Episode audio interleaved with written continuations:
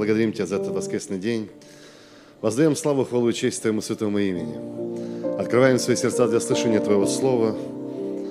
Да придет Царствие Твое, да будет воля Твоя в наших жизнях, в наших судьбах, Господь, в наших семьях, в наших церквах. Дух Святой действует здесь могущественно. Касайся нас так, как только Ты можешь касаться. Меняй нас так, как только Ты умеешь менять людей. Мы молимся, чтим Тебя, любим Тебя, поклоняемся Тебе, Господь. Изменяй нас и через нас изменяй окружение. Помоги нам быть и жить достойно Твоему званию и призванию в Господе Иисусе Христе. Во имя Твое мы молимся, и весь народ Божий да скажет Аминь. Давай дадим Господу большие аплодисменты. Слава Иисусу. Пожалуйста, присаживайтесь, драгоценные.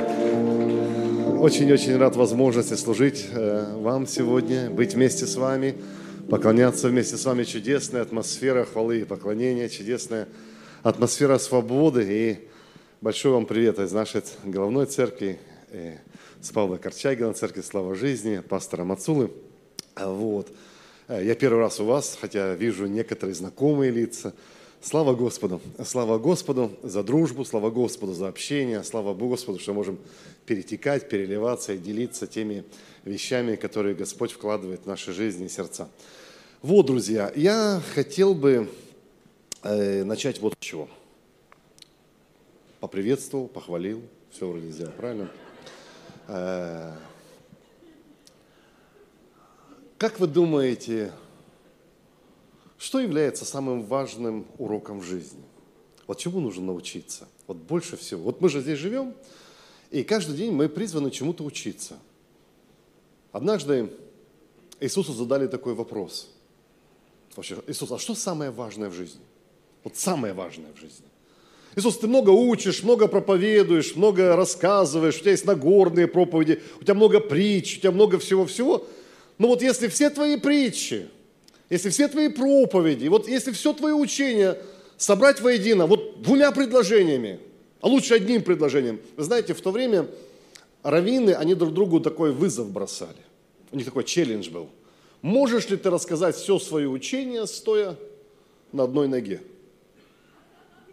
Ну, интересно, смысл был в том, что, ну, я, я изучал богословие, некоторые богословия не только на одной ноге не расскажешь, то есть там, там такие тома, надо 5-7 лет учиться только. А они, мысль была простая. Если ты не можешь все свое учение изложить стоя на одной ноге, то есть твое учение неудобно применимо. Как им жить-то, если ты его выучить-то не можешь? Поэтому вызов был такой, а можешь вот двумя словами, тремя словами, одним предложением, стоя на одной ноге, расскажи нам, что самое важное в жизни в твоем учении. Иисус говорит, легко.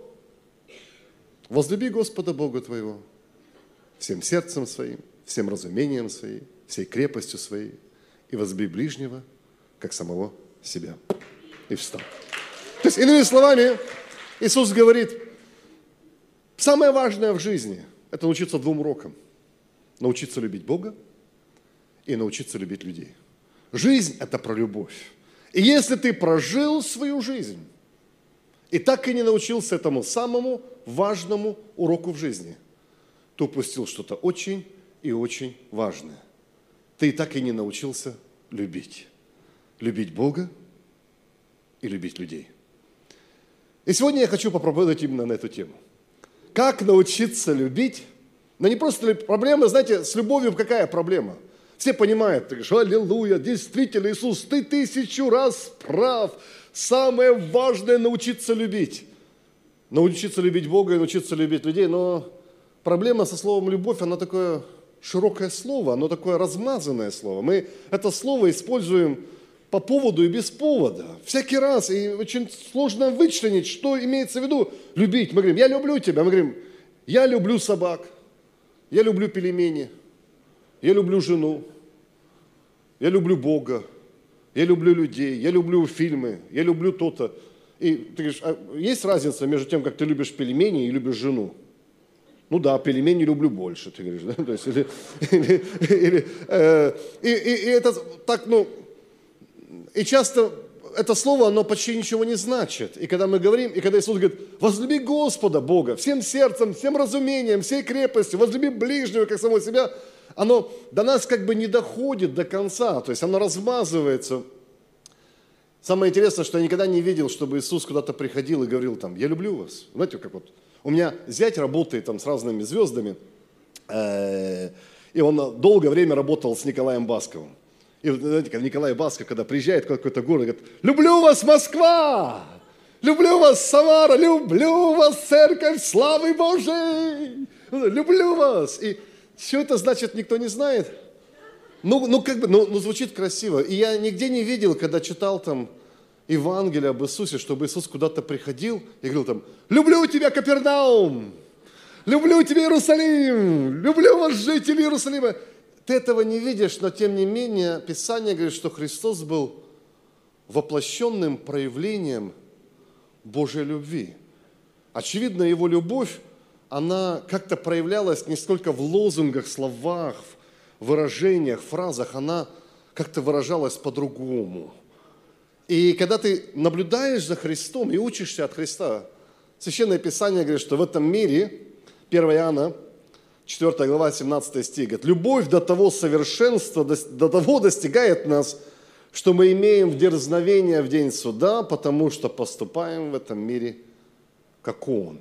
Библия говорит, что Его любовь должна быть настолько в нас много, что мы должны, в общем-то, подражать Ему и учиться от Него. И сегодня я вам дам самых простых пять уроков любви из жизни и служения Иисуса. Мы будем, если учиться у кого-то любви, то учиться у Него. Правда же?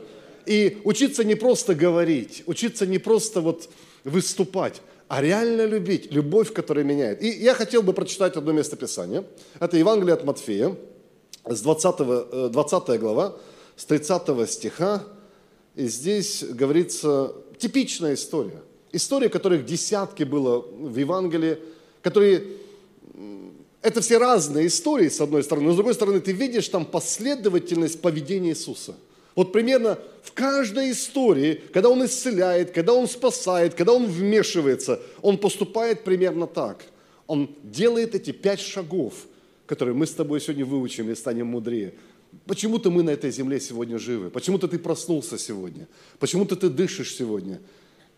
С одной стороны, Господу гораздо было бы безопаснее забирать нас на небеса сразу после покаяния. Знаешь, пришел, говоришь, Иисус Христос, исповедуй тебя Господом и Спасителем, и на небо. Сразу гарантия, что отступником не станешь, богохульником не станешь, не сорвешься. Не... То есть, но почему-то ты здесь все еще почему-то ты жив, почему-то ты дышишь, чтобы учиться этому уроку. Итак, Матфея 20 глава, с 30 по 34 стихи. И вот двое слепых, Иисус выходит из Ерехона, и вот двое слепых, сидящие у дороги, услышав, что Иисус идет мимо, начали кричать, «Помилуй нас, Господи, Сын Давидов!» Народ же заставлял их молчать, но они еще громче стали кричать, «Помилуй нас, Господи, Сын Давидов!» Иисус, остановившись, подозвал их и сказал, что вы хотите от меня? Они говорят ему, Господи, чтобы открылись глаза наши. Иисус же, умилосердившись, прикоснулся к глазам их, и тотчас прозрели глаза их, и они пошли за Ним. Я знаю, что ваша церковь и наша церковь, мы очень сильно верим за пробуждение. Верим, что так много людей, которые должны все еще найти Его, соприкоснуться с Его любовью и последовать за Ним. Часто люди говорят так, ай, уже так трудно проповедовать Евангелие, так трудно делиться, так трудно, эх, ну, такая по Лермонтову, а помнишь, дядя, да? А помнишь, как это было? Ведь недаром Москва, спаленная пожаром, там, а, да, вот были дни пробуждения, да, были люди там в наше время, не то что нынешние евангелисты, не то, что вот, вот я помню, когда это было сильно, я помню, когда это было мощно, я помню, когда это было там, аллилуйя. Но, знаешь, люди часто вспоминают так, но истина в том, что люди, люди не стали меньше любить Бога. И людям не нужен меньше Бог сегодня. Просто мы до них донести эту любовь не можем. Иногда мы отвечаем на вопросы, которые у нас не спрашивают – а которые спрашивают, не отвечаем. Мы не на их языке говорим. Мы не можем, я уверен, невозможно не последовать за Христом, если ты реально соприкасаешься с Его любовью. Я сейчас не говорю про методы, не говорю про еще что-то. Именно Вот когда ты встречаешься с любовью Бога, на это отреагировать невозможно. Это о чем Павел писал, что любовь Бога, она все побеждает, она все поменя, меняет. Потому что это одна из причин, почему ты с Богом сегодня. Потому что где-то ты соприкоснулся с Его любовью. Как эти двое соприкоснулись со любовью Христа. Говорят, а что нам делать? А пойдем за Ним. Мы должны следовать за Ним. Но здесь вот пять глаголов, которые в каждой истории фактически Евангелия повторяются из жизни Иисуса. Как же Он любил, не словами, а делами. Что тебе за пять глаголов? Первое. Он услышал. Второе. Остановился. Третье. Посмотрел. Четвертое. Спросил.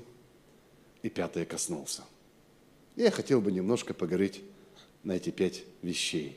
Пять глаголов любви. Пять принципов, важных для жизни. Первое написано – Христос услышал. Хм. Любовь начинается со слышания. Любовь начинается со способности слышать. Ты говоришь, я хочу в этом мире поступать, как Он. Я хочу реально любить, как Христос. Умеешь ли ты слушать? Слушать. Это так важно. Слушать – это любить, а любить – это слушать. Способен ли ты услышать тех, кто переживают боль сегодня. Мы сегодня говорим, а, людям не интересно Евангелие, люди не хотят церковь. Эй, да ты просто не слышишь. Увидите здесь картину. Иисус входит в город, там вокруг него толпятся люди, кто-то хочет его коснуться, кто-то хочет его попросить, чтобы он помолился, кто-то хочет спросить. Люди преследовали Христа, он в центре события. И там на обочине, где-то на обочине находятся двое человек – они кричат, Иисус, сын Давидов, помилуй меня. Их пытаются заглушить. Интересно, у людей есть такая вера, если боль заглушить, она куда-то уйдет. Если боль заткнуть, она куда-то испарится. Наивный ты человек. Никуда она не испарится. Иногда в семье бывают такие вещи. Дорогой, нам надо поговорить. Ну, опять начинаешь. Ну, давай прекращай уже это. И думаешь, если ты ее заткнул, ты это куда-то делать, я тебя умоляю. Она начала кричать еще громче. Потому что боль никуда не исчезает, если ее затыкать. Боль нужно услышать. Все слышали, там шум. Все ученики слышали, они говорят, не отвлекайте учителя, там, ну-ка прекращайте. Иисус был способен услышать боль. Слышать боль – это любить. Любить – это слышать боль. Одна из самых главных молитв, которые есть у Израиля. Знаете, как она начинается? – Шма Израиль. Что такое Шма Израиль? Слушай, Израиль, Израиль, любимый Израиль, научись одной вещи, научись слушай, слушай, слушай, слушай. Если ты научился слушать, ты научился любить. Иногда мы такие ужасные слушатели. Представляете, какая была бы жизнь, если бы муж слушал жену, а жена слышала мужа. Если бы родители слышали детей, а дети слышали родителей, если бы церковь слушала пастора, а пастор – церковь, да мы бы в раю уже жили давно. Просто проблема и проклятие сегодняшнего века. Мы не научились слушать. Мы очень хорошо умеем говорить. Я недавно читал одну историю, там, не историю, а э, статью про лягушек. Знаете, интересно, лягушки вот могут квакать целую ночь. Слышали? И интересно, и почему-то, когда лягушки квакают целую ночь, они не устают. Как я думаю, как это тут им самим не доедает? Квак, квак, квак. Оказывается, очень просто. Господь устроил их слуховой аппарат очень удивительным образом, что когда она квакает, она себя не слышит. Я так подумал, так напоминает многих христиан. Мы так много говорим, но когда мы говорим, мы, мы не способны слушать. Слушай. Интересно, можем ли мы слушать? Эти двое человек находились на обочине. И что-то с обществом сегодня происходит тоже. Есть так много людей, которые на обочине в Москве. Иммигранты, уволенные, пенсионеры – кто-то гастробайтер, кто-то из-за возраста чувствует себя на обочине. Еще ты был вчера был востребован, уважаемым человеком, все тебя по имени отчеству называют, потом подарили тебе часы на пенсию. Говорит, смотри, как твоя жизнь проходит дальше. И вдруг из центра ты сместился на обочину. и тебя не слышат. Люди сегодня не кричат, как эти кричали, там, Иисус, сын Давидов, помилуй меня. Люди сегодня кричат через Инстаграм, через Телеграм, через социальные сети, через Фейсбук, но они все равно кричат. Знаете, одна из вещей, которые Бог хочет, чтобы мы всегда знали и были уверены о Нем. Бог говорит, ты можешь во многом сомневаться, в одном не сомневайся, я всегда тебя слышу. Яков об этом пишет, Петр об этом пишет, Иеремия об этом пишет, Иезекииль об этом слышит. Воззови, я услышу. Воззови, я услышу. Придите ко мне, и я услышу. Не имеете, потому что не просите. Не, не просите, потому что, почему? Потому что не верите, что я слышу. Но если мы знаем, что Он слышит нас – Бог говорит, одну вещь ты можешь быть уверен на тысячу процентов. Я всегда тебя слышу. Семь дней в неделю, 24 часа в сутки. Я слышу тебя всегда. Даже когда пастор уехал в отпуск, даже когда лидер домашней группы не берет трубку, я тебя слышу. Ночью, утром, днем, когда ты в церкви, когда ты в туалете, когда ты в ванне, когда ты в машине, я тебя слышу. Почему это важно? Бог, почему ты меня слышишь всегда? Бог говорит, очень просто. Потому что я тебя а любить это, а слышать это любить. Потому что э, Давид э, писал в псалмах своих, 17 э, псалом, 7 стих, говорит, «В тесноте моей я призвал Господу Богу моему возвал, и Он услышал от чертога своего голос мой, и вопль мой дошел до слуха его». Давид говорит, я был в тесноте, и я возвал к Нему, и знаешь, Он меня услышал. И Бог говорит, Он тебя слышит, потому что Он тебя любит. Вопрос лишь в том, а мы-то научились слушать. Слушать тех, с кем мы живем, с кем мы работаем, с кем мы находимся, с кем мы соприкасаемся. Знаешь, как научиться лучше любить мужа, жену, детей? Научись слушать. И слушать не только слова, друзья.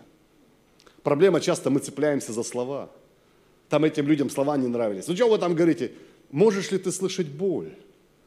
Иногда мы не имеем в виду то, что мы говорим, но мы всегда чувствуем то, что мы чувствуем. Правда же? Когда-нибудь говорил слова, которые ты не имел в виду? Я тебя не люблю, никогда не любил. Потом утром извиняешься, да нет, нет, я просто, ну, да ерунда это все. Конечно, люблю, конечно, любил, да, конечно же. Да неправда это, любил, любил, любил. Просто ты меня вывел, я так сказал. Я не имел. Было такое? Ты не имеешь иногда. И если мы цепляемся только за слова, мы никогда не дойдем до корня проблемы. Если мы слышим только слова, пастор, я, она такая, такое про меня заявила. Он такое про меня сказал. Никогда не забудем, не простим. Знаешь, это так, так обидно. Да, слова не всегда ты имеешь в виду, когда ты говоришь. Ты сожалеешь об этом. Но ты всегда чувствуешь, что, что ты чувствуешь, когда говоришь, эй, а что подвигло тебя так сказать? Эй, а какая боль вынудила тебя? Эй, и когда я могу рассмотреть и расслышать боль, это уже совсем по-другому. Друзья мои, меня не слышат. Это очень глубокая рана. Вы не представляете, сколько семейных консультаций мы с супругой провели, когда они приходят к нам и говорят, пастор, он меня не слышит, как о стену горох. Сколько можно повторять? Он не слышит меня, не слышит, и мне больно по одной простой причине. Он меня не слышит. И потому что он меня не слышит, я делаю вид или делаю вывод, он меня не любит. Пастор, она меня не слышит. Ну сколько ее можно было просить? Не делать этого больше, она делает. Она меня не слышит. Меня в церкви не слышат. Меня на улице, на работе меня не слышат. Это очень больно, когда тебя не слышат. Любовь начинается с ушей. Часто у нас как бывает? Ты слышишь какую-то боль, и ты переключаешься на другой канал. Давай не будем об этом. Иисус, сын Давидов, помилуй меня, мы тут слепые, нам тут плохо. Давайте о другом поговорим, давайте о пробуждении поговорим. Давайте об этом. То есть нам, нам не нравится, ну опять начинаешь, ну о, старая песня. О, там, и ты хочешь, знаешь, как с коротких на длинные волны переключиться, потому что это неприятно, потому что тебе приятнее находиться в мире, который приятный. Притча 21 глава, 13 стих. Написано, кто затыкает ухо свое от воля бедного, тот и сам будет вопить и не будет услышан. Писание говорит, будь осторожен – если ты за свою жизнь не научился слушать. Прожил много лет, а так и не научился слушать своих детей, слушать свою жену, слушать своего пастора, слушать своего ближнего. Будь осторожен, придет такой момент в твоей жизни, когда тебе так понадобится, чтобы услышали тебя, но потому что ты не выучил самого важного урока в жизни, тебя тоже не услышат. Знаете, мудрый Соломон в притчах 20 притчах, притче 20, 12, он говорит, Бог дал нам, знаете, мудрый Соломон, как говорит, Бог дал нам глаза, чтобы видеть, и уши, чтобы слушать. Такое сильное наблюдение. Бог дал нам глаза, чтобы видеть, и уши, чтобы слушать. Мудрый Соломон. Почему ничего про рот нету? Вообще, тебе не казалось странным, почему Бог дал тебе два уха и всего лишь один рот? Ну, наверное, маленький намек, что ты по меньшей мере в два раза больше слушал, чем говорил. Часто мы как эти лягушки, которые говорим, говорим, говорим и не слышим. Не слышим ни себя, не слышим ни других, что-то перекрывает у тебя. Итак, первое. Первый урок от Иисуса – как научиться любить? Самый важный урок жизни – научись слушать.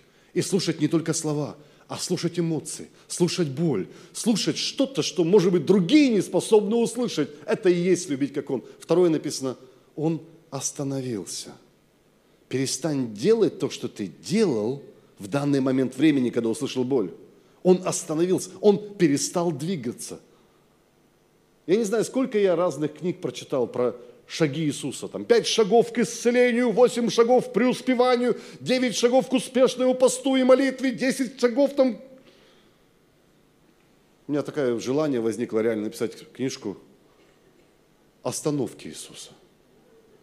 Кому и чему Христос позволял себя останавливать, тормозить. Заметьте, он был человек востребованный. Люди преследовали его с раннего утра, люди искали, люди тянули его к себе, люди хотели остановить его, люди хотели там э, призвать его к себе.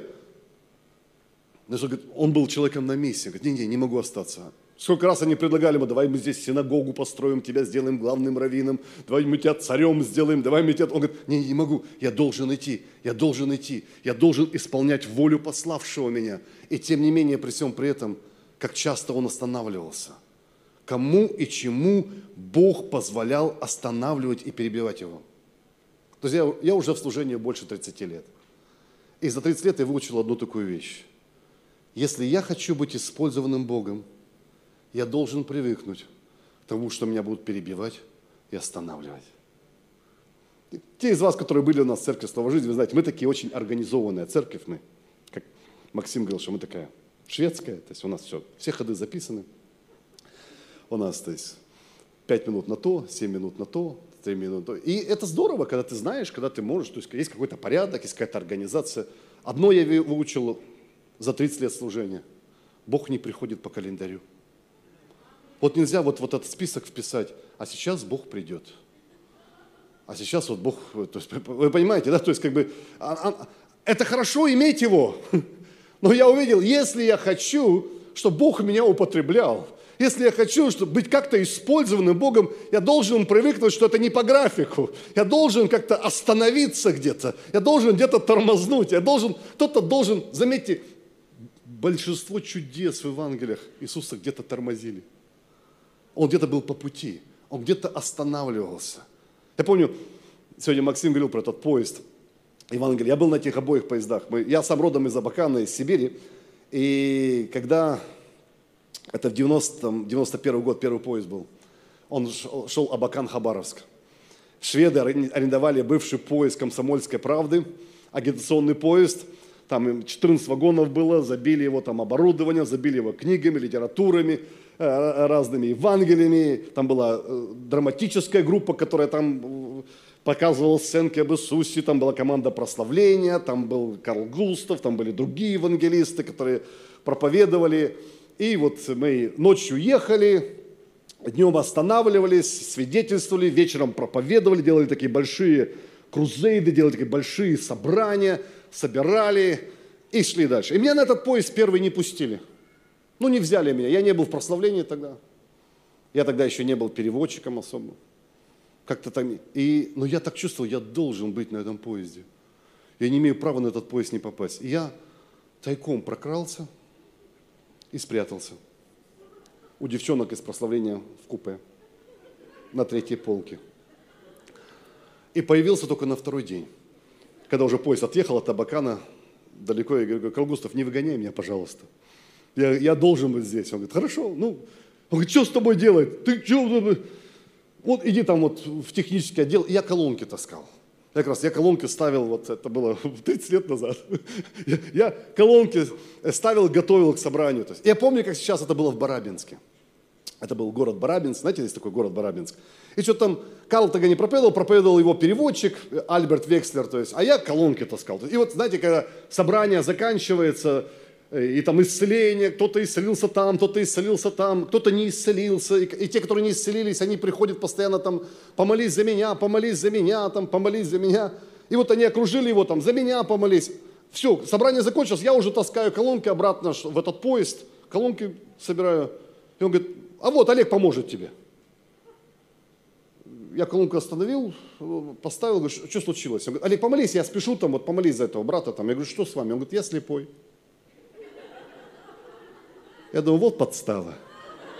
Сам не захотел, понимаешь, Валида, то есть, а я подставил. То есть, ну, я уже учился немножко в библейской школе, я уже Э, пути к отступлению себе, ты говоришь, знаешь, иногда исцеление приходит сразу, иногда не сразу, иногда приходит, иногда не приходит, иногда моя вера, иногда твоя вера, я быстро помолюсь, и вообще я очень занят, я очень бегу куда-то, я очень, я, я на пути, у меня поезд ждет, у меня большая ответственность, я должен бежать. Ну, я быстро остановился, поставил эту колонку, во имя Иисуса Христа, зре... слепота уйди, зрение приди, там, ну, будь здоров, во имя Иисуса, кровь Христа, аминь глаза откройтесь.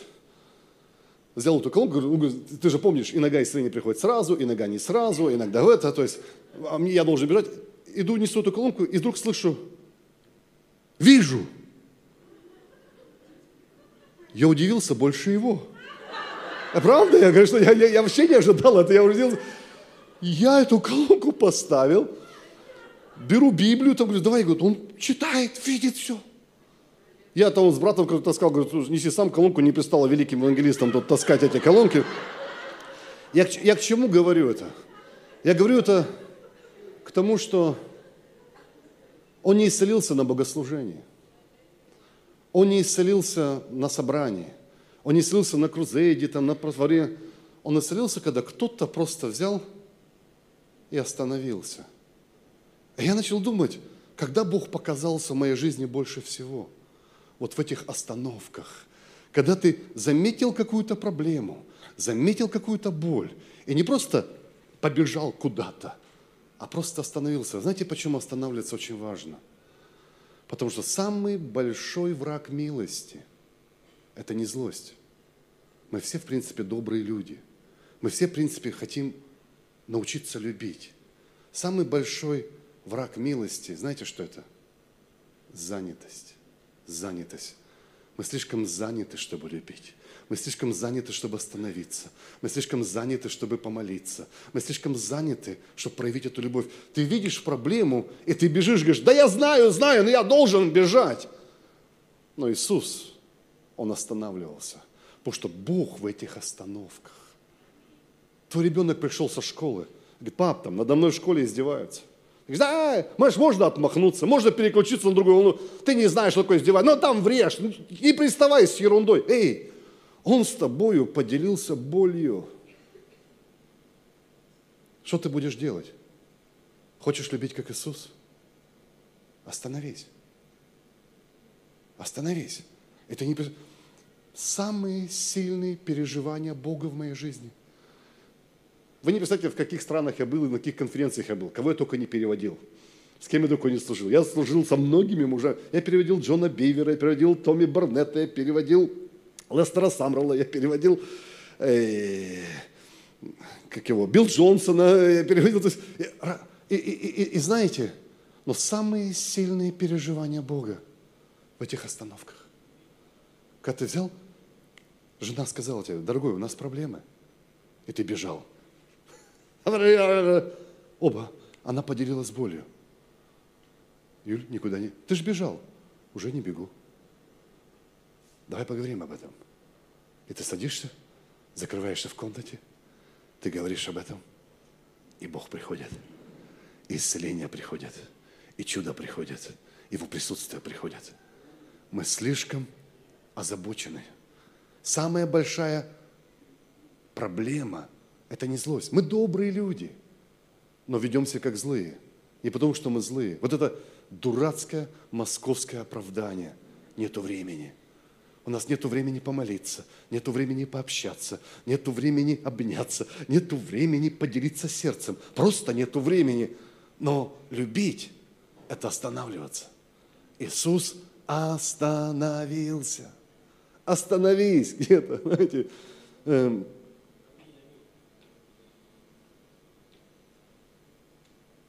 Милость начинается с осознания. С осознания того, что я готов остановиться. Жизнь, она вообще не про тебя. Она про Бога и про других людей. Хорошо. Итак, второе – остановиться. Третье написано – Иисус посмотрел. Будь способен смотреть дальше, чем просто поведение людей, чтобы увидеть их ценность. Знаете, все их считают там возмутительным спокойствием. Иисус на них посмотрел. Ой, я про только про посмотрел могу неделю проповедовать. Знаешь, посмотрел. Было что-то удивительное во взгляде Иисуса. Интересно, что многие евангелисты описывали взгляд Христа – казалось бы, надо описывать это или нет. То есть, ну, и то, как смотрел на людей Иисус, реально меняло их жизни. Он мог подойти к кому-то и сказать, эй, Петр, следуй за мной. И тот мог бросить сети, бросить лодки и пойти за ним, как вот загипнотизированный. Что-то что в этом взгляде было, что давало надежду, давало радость, возвращало э, желание жизни, взгляд Христа. То есть интересно, ну, помните эту историю встречи Иисуса и этого молодого, там, богатого юноши, который пришел, говорит, Иисус, там, что нужно, чтобы наследовать жизнь вечную? Это Марка 10 глава, 21 стих. И написано, Иисус посмотрел на него, как? С любовью. Я думаю, как это надо так посмотреть, чтобы человек, который наблюдал за тобой со стороны, мог сказать, он не просто посмотрел – вот тот же Марк, хотя это Евангелие от Марка не писал Марк, говорят, что Евангелие от Марка записал Петр, который пересказал Марку, да, то есть, но тем не менее, значит, это Петр рассказал Марку, как он записывал с его слов. Но интересная вещь, что как так нужно посмотреть?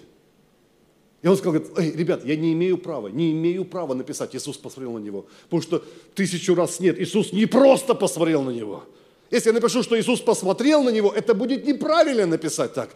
Я должен написать по-другому. Иисус посмотрел на него с любовью. А я думал, а как так можно смотреть, чтобы человек, который смотрел на тебя со стороны, написал, он посмотрел с любовью. Иисус же не посмотрел так, молодой человек, я смотрю на тебя с любовью. Он же ничего не говорил, он просто посмотрел, но человек со стороны увидел, он с любовью посмотрел. М? Вот можете, вот я, меня наверняка Мацула спросит, мой старший пастор, говорит, как там было в церкви славы Божьей, когда ты проповедовал? А я хочу вот ему отчет дать. Говорю, пастор, ты не знаешь, как они друг на друга смотрят. Пастор, ты бы видел, как они друг на... Давайте порепетируем. Ты можешь посмотреть вот на своего соседа, не просто посмотреть, а так посмотреть, чтобы когда я со стороны на тебя посмотрел, сказал, они друг на друга с любовью смотрят. Можете порепетировать? Так, получается, нет? Вот у Иисуса получалось. Друзья мои, самый лучший подарок, который ты можешь дать кому-то, это твое внимание. Вот нету лучше подарка внимания. Нету более дорогого подарка внимания. Почему внимание такой важный подарок? Потому что всякий раз, когда ты уделяешь кому-то внимание, ты уделяешь ему свое время. А когда уделяешь ему свое время, это твоя жизнь. И каждый раз, когда ты уделяешь кому-то внимание, ты даришь ему кусочек своей жизни. Для детей любовь равняется внимание, а внимание равняется любовь. Любовь – это внимание, а внимание – это любовь. Часто мы не умеем смотреть друг другу в глаза. Мы не умеем смотреть. Интересно, в Библии так много говорится о взгляде Христа. Другой написано момент, когда Иисус увидел толпы людей. Что написано? Он жалился над ними.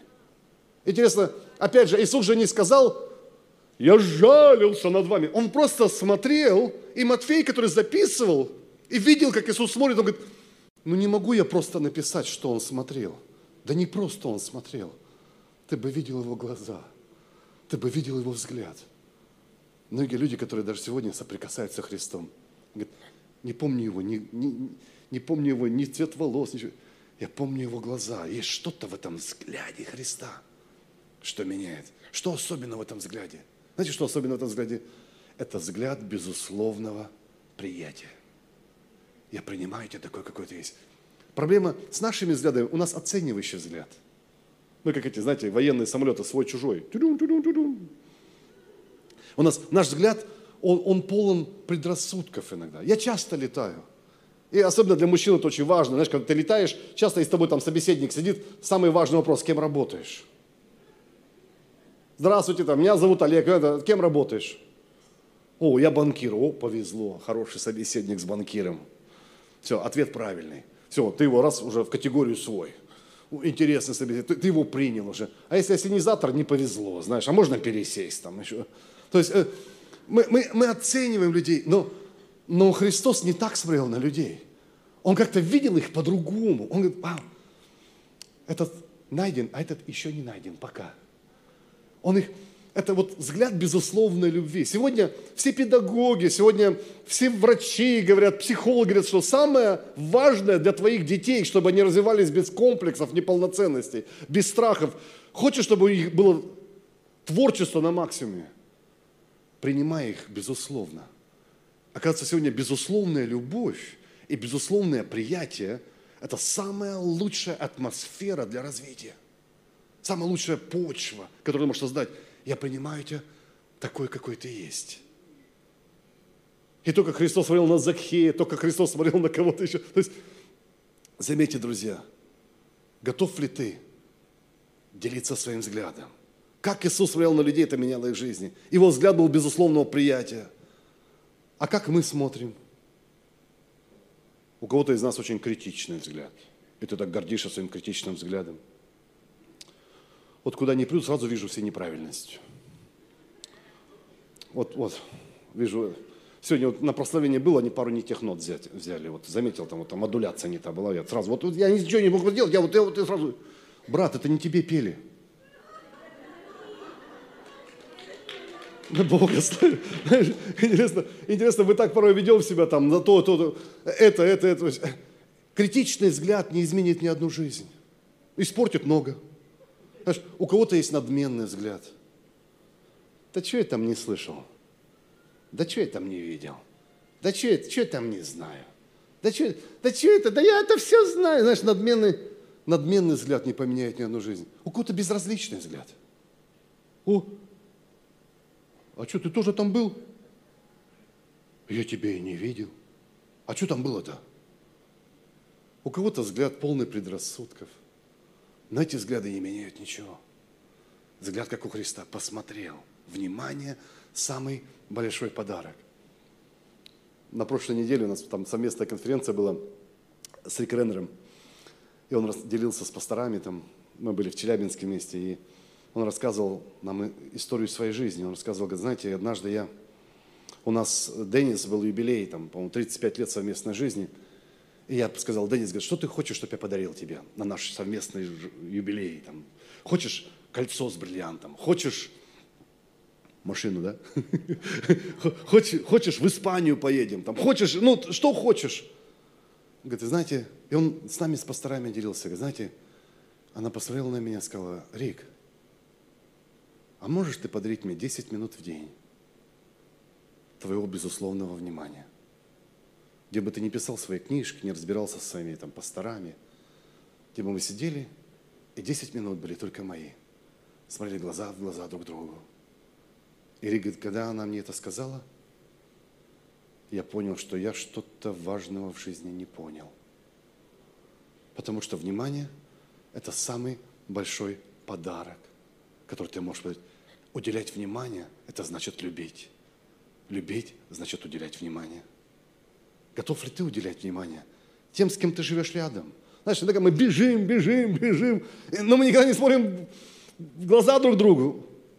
Знаешь, люди, которые часто нуждаются больше всего в твоей любви, чувствуют себя недолюбленными, а недолюбленные люди часто очень требовательные люди. Многие люди готовы на что угодно, чтобы получить твое внимание. Заметили, как дети воюют за свое внимание? Они готовы даже получить наказание, лишь бы ты на них обратил внимание. Потому что им это надо. Это в человеческой природе. Ты пришел в гости, у вас такая интересная беседа, и вы там друг друга... Они вот, ты говоришь, еще раз в эту комнату зайдете, вот сейчас получите. И ведь они зайдут. Говорит, хорошо, папа, я готов получить. Но обрати на меня, я здесь. Не нужно твое внимание. Людям нужно внимание. Уделять кому-то внимание. Это уделять ему жизнь. Это значит любить. И часто Именно самым недолюбленным людям нужна львиная доля этого внимания. Львиная доля. Именно недолюбленных порой любить труднее всего. Но это так необходимо делать. Итак, давайте мы вспомним эти шаги. Первое – услышать. Второе – остановиться. Третье – посмотреть. Четвертое – Иисус спросил их – это один из самых спорных пунктов моей проповеди. Зачем спросил? Разве он не знал? Иисус, а вы заметили, что это не только один раз он спросил? Он постоянно спрашивал. Причем спрашивал очевидные вещи. Самые очевидные вещи. Почему он спрашивал? Ну, Иисус, разве не очевидно, что нужно слепому? Ну, тут не надо быть пророком. Иисус мог сказать, так, ребята, молчите, сейчас, смотрите, смотрите, сейчас дары Духа будут в действии. Ребята, молчите, не... вы же не говорили мне, что вы хотите. Говорите, чувствую, что вам нужно зрение, правильно? Все, вау, Иисус угадал, аллилуйя. Иисус, причем, ладно, он, он, он не спрашивает слепых, он, он, он, спрашивает, он спрашивает слепых, он спрашивает прокаженных. Неужели непонятно, что им надо? Он спрашивает парализованного в Ефезде, говорит, что хочешь. Зачем Иисус спрашивает? Зачем он, зачем он интересуется? Ведь мы же в других местах Писания очевидно видим, он даже мысли фарисеев знал. Он говорит, он знал их помыслы. А здесь он спрашивает, потому что любить – это задавать вопросы. Спроси людей, в чем их нужда, а не делай вид, что ты и сам знаешь. Спроси. Пусть тот, кто в боли, устанавливает тему разговора – он не говорит, я знаю, я позабочусь об этом сам. Знаете почему? Когда ты научишься задавать вопросы, ты научишься лучше любить. Ты не придуряешься, что ты знаешь, а спрашиваешь. Это очень сильная вещь, задавать вопросы. Почему часто любовь уходит? Куда она деться? Да мы перестаем интересоваться жизнью друг друга. Мы думаем, что мы друг про друга все знаем. Что я про Серегу не знаю? Да я Серегу как облупленного знаю. Да что я про Макса не знаю? Да я все знаю, там все. Эй, да ты спроси. Вопросы открывают сердца людей. Спрашивай, интересуйся, вовлекайся. Ты не представляешь, как много могут сделать вопросы. Хочешь научиться лучше любить жену? Научись задавать ей правильные вопросы. И ты увидишь, там еще такая неоткрытая книга. Там мы уже надоели друг другу. Ну, уже там, нам уже не о чем поговорить даже. Эй, я не знаю, у нас с Юлей в этом году 30 лет совместной жизни. Э, у нас пятеро детей, четверо внуков, скажу. И, и, и, и, знаешь, и какую бы комнату я не открыл, я думаю, о, я открыл в ней новую комнату, а там я нахожу еще одну дверь, потом еще одну дверь. И я понял, это может быть, беск... мы можем бесконечно открывать друг друга, если мы учимся задавать правильные вопросы. Интересуйся жизнью, вовлекайся в жизнь друг друга. Знаете, Писание говорит, жизнь человека, э, притча 20 глава 5 стих, говорит, помыслы в сердце человека глубокие воды, но человек мудрый вычерпывает их. Интересно, какой аллегория. Говорит, в сердце каждого из нас глубокий-глубокий колодец, но только мудрые умеют из этого колодца вычерпывать. У меня вопрос к вам, дорогие. Как ты вычерпываешь из этого колодца? Задавай вопросы. Интересуя жизнью. Как ты хочешь, чтобы я послужил тебе сегодня? А что ты хочешь, чтобы я сделал для тебя? А какие самые приятные моменты нашей жизни? А как это было в твоем детстве? А что тебя беспокоит? А что тебя пугает? А что, а что тебе нравится? А что тебя злит? А что хорошо, а что плохо? Эй, задавать искренние вопросы – это научиться любить. Спрашивая вопросы свои, знаете, мы спросили однажды наших детей, они уже взрослые, четверо из них уже женаты, там, и живут уже не с нами, у них уже свои дети. И мы как-то собрались семейным кругом большим нашим и сдали, я сказал, ребят, а что вы помните больше всего из нашего детства, из вашего детства? Вот что запомнилось и врезалось вам в память больше всего остального? Я, честно говоря, думал, так как я постоянно в разъездах, много езжу, меня дома часто не бывает, мы никогда, вот у нас такой был принцип, мы никогда не экономили на отпусках. Ну, потому что я, это мой всегда отпуск, то есть мы проводили каких-то других странах, других, то есть это мой был долг детям отдать, чтобы как-то компенсировать мое отсутствие. И я думал, ну сейчас скажут, наверное, Испания или Греция, там, или Италия, где мы были вместе, или там Египет, или Турция, там, ну, мы в разных местах были. Знаешь, что сказала моя старшая дочь? Она говорит, ну, мне больше всего вот запомнилось, что когда я приходила со школы, мама встречала и меня спрашивала, как прошел твой день? А Испания? А Греция, а Турция? Нет, то тоже было сильно, то тоже было хорошо, тоже неплохо. Но все-таки вот это, оказывается, когда ты задаешь вопросы, это открывает сердца людей. Не придуряйся, что ты знаешь. У нас столько проблем только потому, что мы не умеем любить и не умеем задавать вопросы. Потому что, пастор, я не знаю, что ей надо. Так спроси. Я не знаю, что этим детям надо. Или наоборот, да я знаю, что им надо. Нет, если бы ты знал, у тебя не было бы таких проблем. И все, что ты не знаешь, ты можешь спросить. Иногда мы придуряемся. Я слышал такой анекдот. На заправку приходит мужчина – забегает и спрашивает заправщика, говорит, у вас есть какое-то лекарство от, от икоты? От икоты есть что-то? От икоты нужно срочно от икоты. И заправщик тут берет, не заправщик, а продавец там мокрой тряпкой по лицу ему, раз, раз, раз. Тут говорит, что вы делаете, что творите-то, что происходит? Он говорит, ну видишь, говорит, перестал икать так. Икота-то ушла. Он говорит, да не мне, говорит, жена в машине сидит, ждет. Часто у нас такое же бывает – Люди приходят к тебе и что-то говорят тебе. Знаешь, а ты придуряешь, что ты знаешь. Что... Он еще говорить не начал. А ты ему бам-бам по все, решил проблему, иди, свободен. Он говорит, да ты выслушай, да ты прислушайся, да ты дай этому сердцу излиться. Вы знаете, я, я говорю, что помимо того, что я проповедник, еще пастор, я еще переводчик. И я говорю, что и, и Бог меня сводил с разными людьми, уникальными людьми, людьми.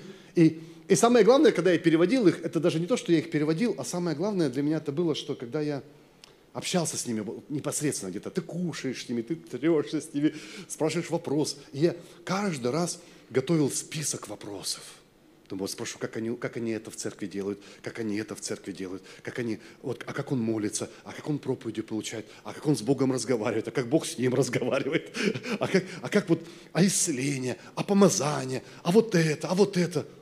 И знаешь, в 90 случаях я не мог задать эти вопросы.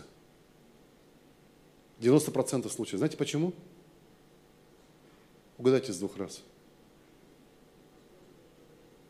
Нет, они задавали эти вопросы. Я был в шоке. Я был в шоке, потому что ты сидишь, понимаешь, там с Джоном Бейвером, ты сидишь там с Томми Барнеттом, ты сидишь там, эти, и ты... Люди, которые там, мы про них легенды только, ты знаешь, вот это, слышим, эй, Олег, а как ты это делаешь? А как ты с Богом разговариваешь? А как ты тут? Тебе это интересно от меня? Да мне у тебя надо учиться. Нет. Оказывается, любить – это задавать вопросы. И чем лучше ты научишься задавать вопросы, тем лучше ты научишься любить. Задаешь ли ты вопрос, интересуешься ли ты жизнью ребенка своего? Интересуешься ли ты жизнью супруги, супруга, пастора, еще кого-то? Часто мы думаем, что это само собой разумеющееся. Нет, это уроки жизни, которым нужно учиться. Услышал, остановился, посмотрел, спросил. И пятое. Коснулся. Заметьте, насколько Христос был вовлечен в жизнь людей. Коснулся. Что значит коснулся? Коснулся, значит, ну, ну, смотри, он и услышал, и посмотрел, и спросил, и коснулся. Полная вовлеченность, только не понюхал. А так вот настолько вовлекся в них. Я уверен, что когда мы прикасаемся к людям любовью Христа, это будет менять их жизни. Эти двое сказали, говорят, что будем делать-то теперь? Он нас коснулся. Мы теперь пойдем за ним. Можешь ли ты касаться? Сегодня у нас социальное дистанцирование. Нам не разрешают друг друга касаться. Нам, мы лучшие друзья, но мы локтями касаемся, потому что друг друга в ковиде подозреваем. Знаешь? Но есть так много вещей через прикосновение. Прикосновение. Очень важно касаться жизни друг друга. Не просто жить параллельными прямыми.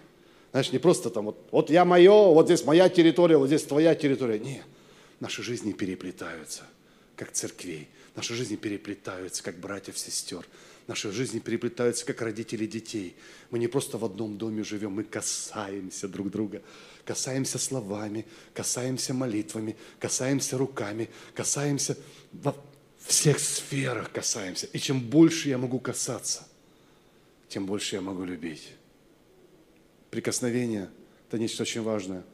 Знаете, в 60-х годах был поставлен ужасный опыт над детьми – в детском доме взяли 14 детей, младенцев. И одних, это называлось, этот синдром потом назвали родительская депривация. То есть недостаток родительского прикосновения. И одних детей просто брали, кормили, давали им бутылочку, там, меняли подгузники, а других, когда кормили, брали на руки и касались. Через несколько недель они обследовали детей, которых, которых брали на руки, с которыми коммуницировали. Они росли, они развивались. А интересно, детей, которых просто давали и не прикасались, у них переставал вырабатываться гормон роста. Эти дети перестали расти. И такая у них была карликовая депривация, назывался этот синдром. То есть они становились карликами не потому, что они были карликами, а потому что у них был недостаток прикосновения – Иногда, когда мы думаем, что церковь, о, в нашей церкви мы даем пищу, мы даем слово, мы даем там то-то, мы даем... Я понял, можно давать тебе пищу, но если ты не будешь переживать прикосновение, ты можешь вырасти карликом. Тебе нужно прикосновение. Прикосновение брата, прикосновение сестры, прикосновение Бога, прикосновение Духа Святого. Потому что не, не только от пищи все зависит, от тепла и от подгузников – можно менять подгузники, но никогда не касаться. И часто проблема в том, что мы живем параллельными прямыми и никогда не касаемся друг друга. Поэтому как любить, как Христос? Найди кого-то одинокого и стань ему другом. Найди кого-то в нужде, помолись за него. Прикоснись к нему. Знаете, я увидел, даже атеистам нравится, когда за них молятся. Я месяц назад летел с Америки летел с Америки, и со мной там один попался, и мы с ним разговорились там. Он говорит, ты кто? Я говорю, я священник, я пастор, я служитель. Говорит, а я атеист. Я говорю, можно за вас помолиться? Я говорю, да, да, да, конечно. Я понял, даже атеистам нравится, когда за них молятся. Ты всегда можешь коснуться кого-то. И когда ты касаешься кого-то, его любовью, эта жизнь не остается неизмененной. Давайте мы станем вместе. Аллилуйя. Любить не как Басков, не как еще кто-то любил, как любил Иисус. Знаете, очень, у меня очень сегодня простое послание. Я уверен, ты его запомнишь очень легко. Его легче запомнить, чем исполнить. Но тем не менее, если ты не научился любить, такое ощущение, что ты прожил жизнь зря. Мы здесь, чтобы учиться любить. Любить Бога и любить людей. Знаете, самое интересное в этих пяти шагах, это я все как бы к нам обращался, а ведь все эти пять шагов Бог оказывает нам. Он тебя слышит. Он тебя слышит. Может, тебя муж не слышит, а он тебя слышит. Может, тебя начальник не слышит, а он тебя слышит всегда. И он не просто слышит твои слова, он слышит твое сердце и слышит твою боль. Однажды я после молитвы, у нас была ночная молитва, я говорю, Господь, тебе моя молитва понравилась? Говорит, Олег, она даже тебе не понравилась. Говорит, если это твоего сердца не касается, это и моего сердца не касается. Но когда ты обращаешься к Нему от сердца, Он тебя слышит. Бог говорит, я тебя слышу. И знаешь, и когда Он тебя слышит, он не бежит там куда-то еще, куда-то там. Извини, я занят сегодня, ну, сегодня воскресенье, сегодня столько церквей собираются. Там на Павла Корчакина, там у Гури Кренера. Извини, мне некогда там еду. Он эй, я тебя услышал, и я никуда не спешу. Я могу остановиться прямо напротив тебя и уделить тебе столько времени, сколько нужно для твоего чуда. Если ты не спешишь, Бог говорит, я никуда не спешу. Я закроюсь с тобой в комнате и буду столько, сколько надо, чтобы ты получил свое чудо.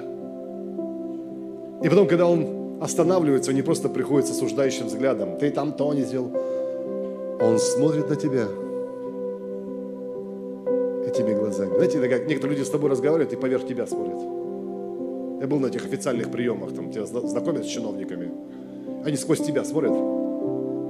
И только как благодарен, что они смотрят, но ты видишь, что ты мне интересен.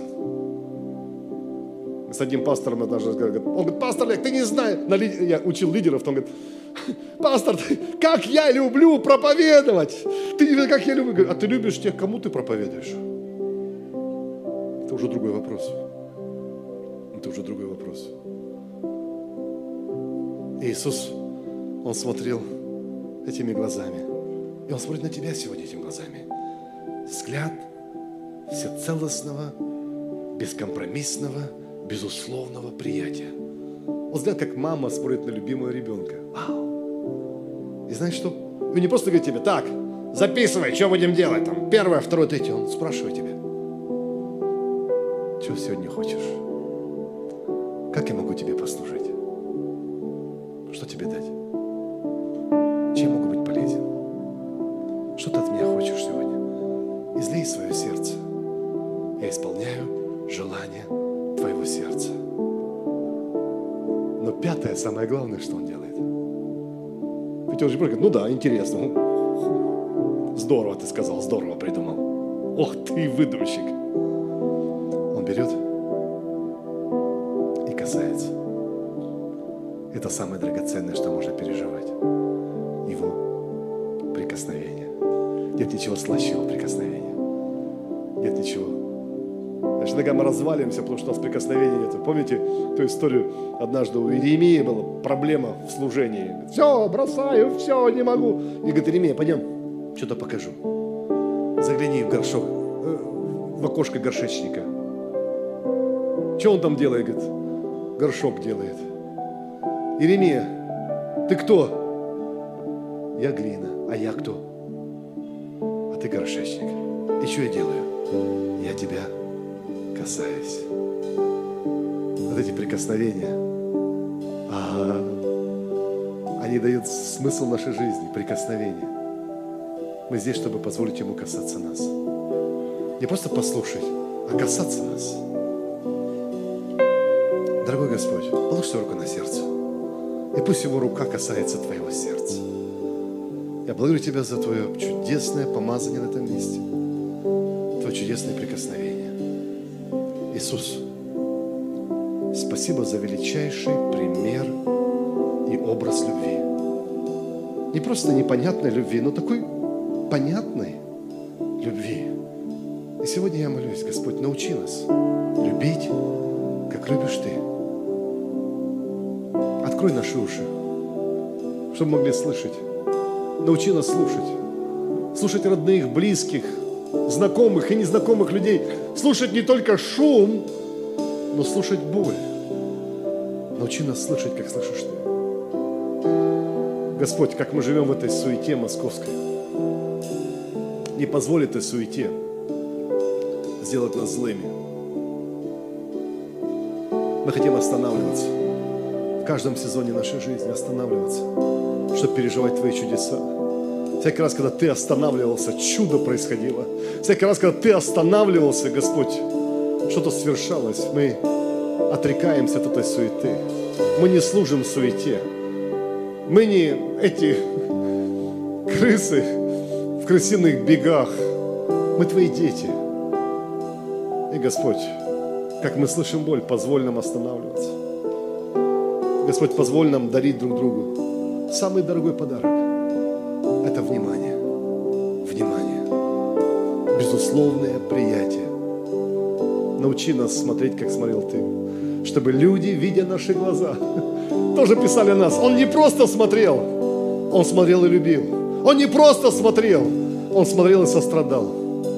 Господь, научи нас сегодня интересоваться жизнью других, вычерпывать эти глубокие воды в сердцах наших супругов, в сердцах наших детей, в сердцах наших знакомых и друзей.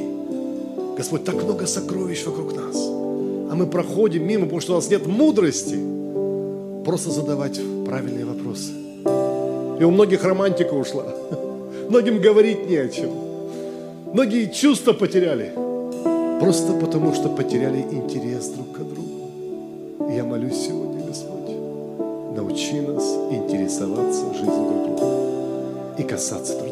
Касаться молитвами, касаться добрым словом, касаться участием, касаться вниманием, касаться физически, касаться, Господь, финансово, как бы это ни было. Господи, молимся об этом и благодарим Тебя за самый важный урок жизни.